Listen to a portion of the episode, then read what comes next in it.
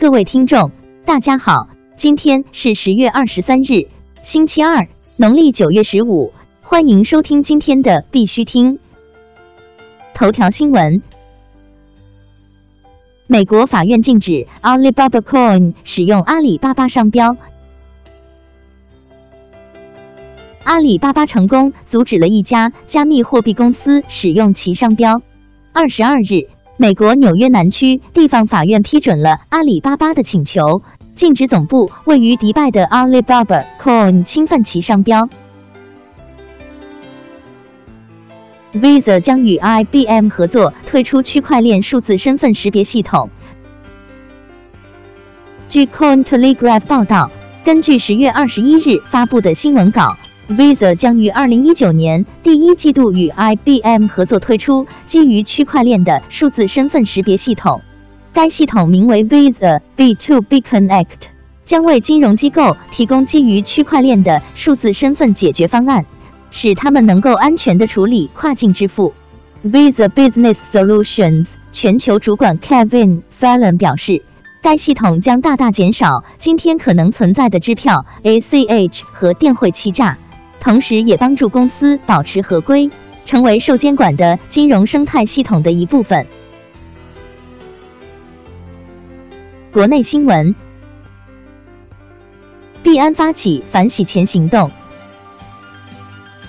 据 CCN 报道，本周 Binance 开始与 Chainalysis 一家领先的区块链分析公司，专门评估可疑交易和地址合作，改进它的反洗钱系统。并进一步让加密货币领域合法化。西安和谐区块链研究院近日正式揭牌。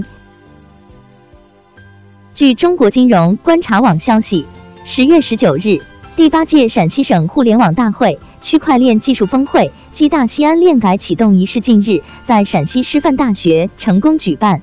由西安高新区管委会和陕西省区块链产业联盟共同签署协议发起的西安和谐区块链研究院在会议上正式揭牌。法院提醒：虚拟货币投资交易不受法律保护。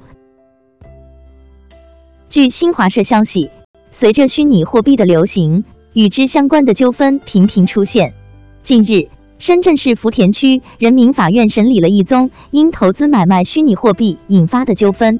法院提醒，虚拟货币的投资交易不受法律保护，投资者要保持清醒理性。原告赵某诉称，被告郑某向他介绍购买地克币和 DK 矿机的投资机会，并承诺三个月还本。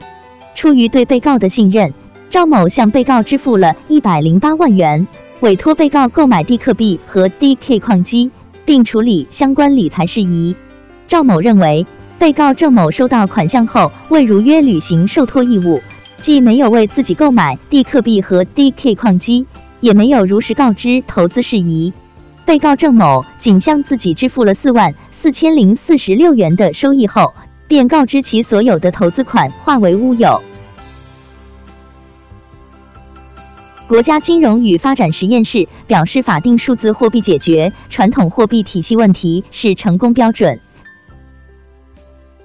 据国家金融与发展实验室称，法定数字货币可以借鉴，但应考虑分布式记账技术的交易性能以及不同共识算法产生的资源成本。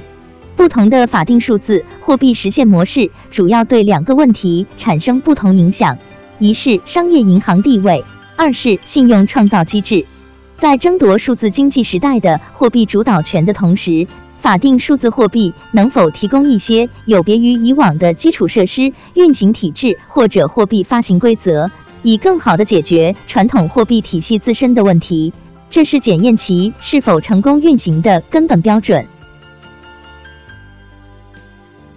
央行相关部门证实，寺庙发币存在违法可能。据新浪财经消息，近日网传截图显示，一位叫动物法师的僧人表示要将寺庙与区块链相结合，公然发行新的区块链货币，并以香火钱为噱头。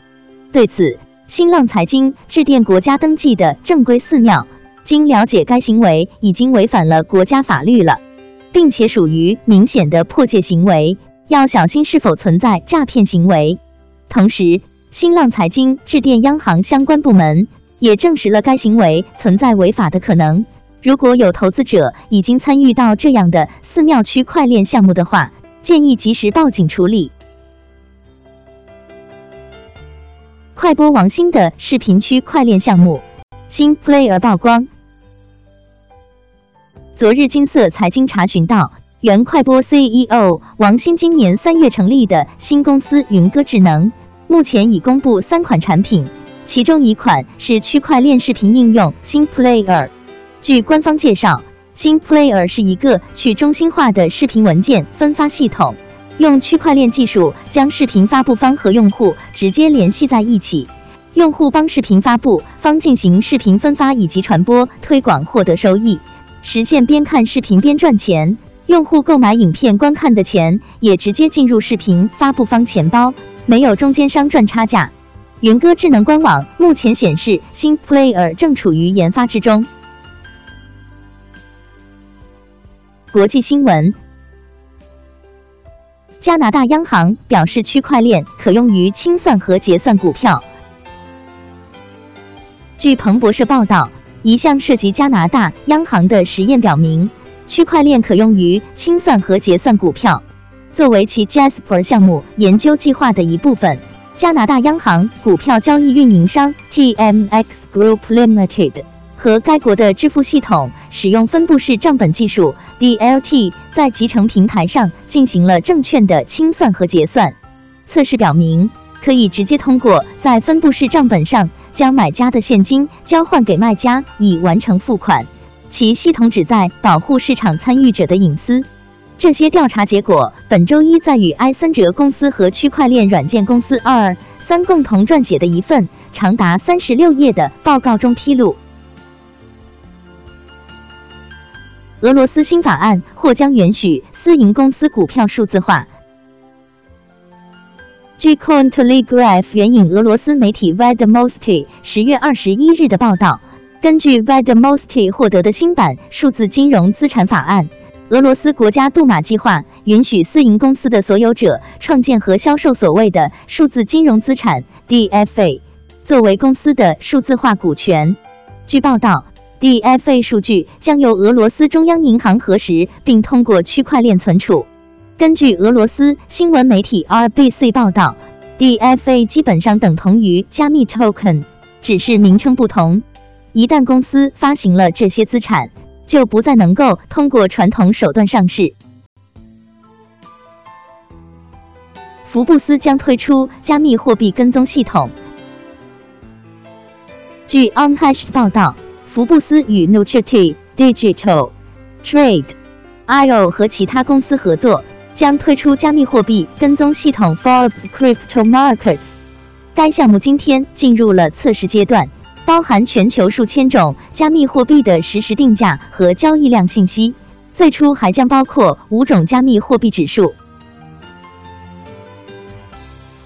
美国两党多数选民支持加密货币捐赠。据福布斯报道，美国国会区块链大会由民主党众议员 Jared Polis 和共和党人众议员 Mick Mulvaney 创立，并由两名民主党人和两名共和党人担任联合主席。最近的一项研究表明，百分之六十的合格选民认为，与捐赠美元相同的标准应适用于加密货币。在这些观点中，这也显示了两党的一致性。百分之六十三的自称为共和党的人和百分之五十二的自称为民主党的人同意这种观点。如果可以通过加密货币捐赠，百分之二十七的共和党人和百分之二十五的民主党人会更倾向于捐赠政治运动。约翰尼德普与加密货币平台签订开发协议。据 Hollywood Reporter 报道。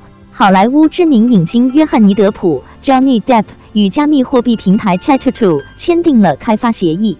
据悉，Tattoo 是由企业家 Andrea Iervolino 创立的以加密货币为中心的社交娱乐平台。该协议要求双方共同开发和制作电影和数字内容。今天的必须听新闻播报就到这里，更多信息敬请关注我们的微信公众号“必须听”。感谢各位听众的支持，祝大家度过美好的一天，明天见。